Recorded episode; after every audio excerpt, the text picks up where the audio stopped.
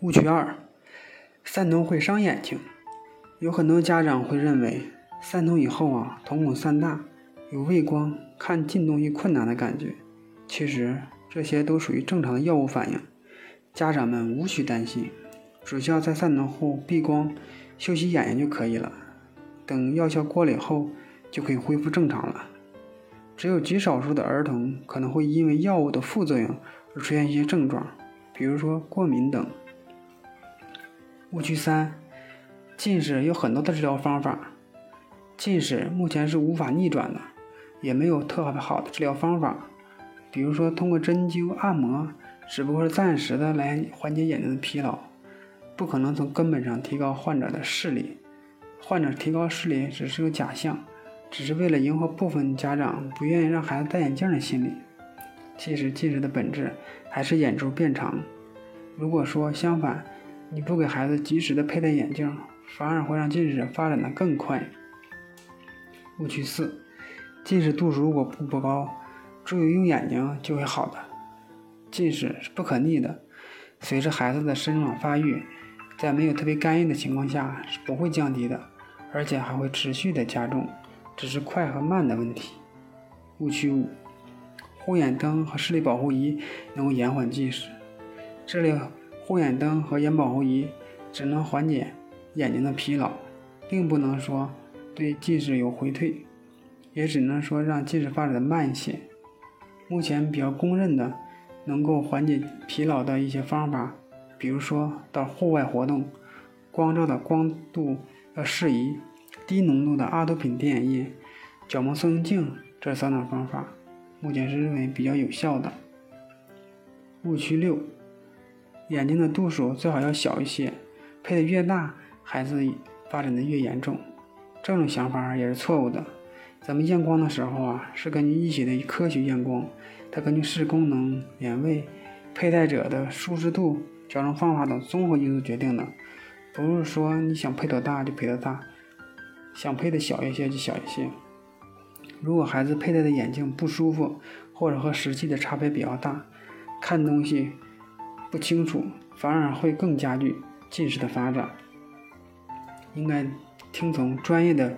验光师根据裸眼的视力、眼位、近视度数等情况，一个综合的判断来进行验光，切不可家长自以为是来做主张。误区七：眼镜没有坏就一直戴着就可以，其实这也是错误的。眼镜因为需要和青少年的发育相配合，和近视度数相匹配才合适，有时候这些都会影响视力的矫正。如果说孩子的近视发展了，你却没有佩戴矫正的合适的眼镜，反而会加重近视。建议十二岁以下最好每三个月查一次视力，半年验一次光，一年可以换一次眼镜。十六岁以上就要减少一些也可以，但是也得根据验光的结果来决定。误区八。戴了眼镜，眼睛就会变得更凸了。有的时候感觉有的人戴了高度近视眼镜以后啊，眼睛会变得凸一些。其实眼睛变化并不是特别明显。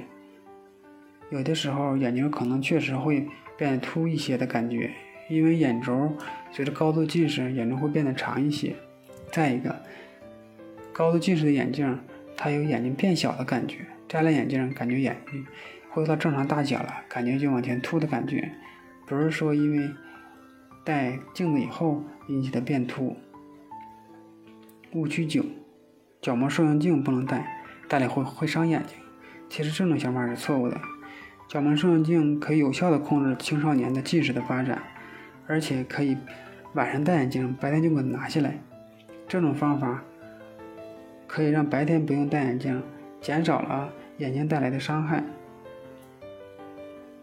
但错误的操作可能会对角膜造成伤害。如果操作规范，听从验光师的验配，风险是可以控制的，而且能有效控制近视的发展。误区十：近视了没有关系，长大以后可以做手术。一般认为，十八岁以后视力才比较稳定，近视矫正手术是改变了眼睛的屈光状态，是一种不戴眼镜的方法，提高了裸眼视力的方法。但近视的本身是眼轴变长了，如果不注意防控，还会继续发展高度近视。高度近视以后，仍会发生一些眼底的一些病变，而且可以导致更严重的并发症，需要定期的检查眼底。让更多的孩子和家长了解正确的护眼常识。对于咱们现在的人们来说是非常的重要的。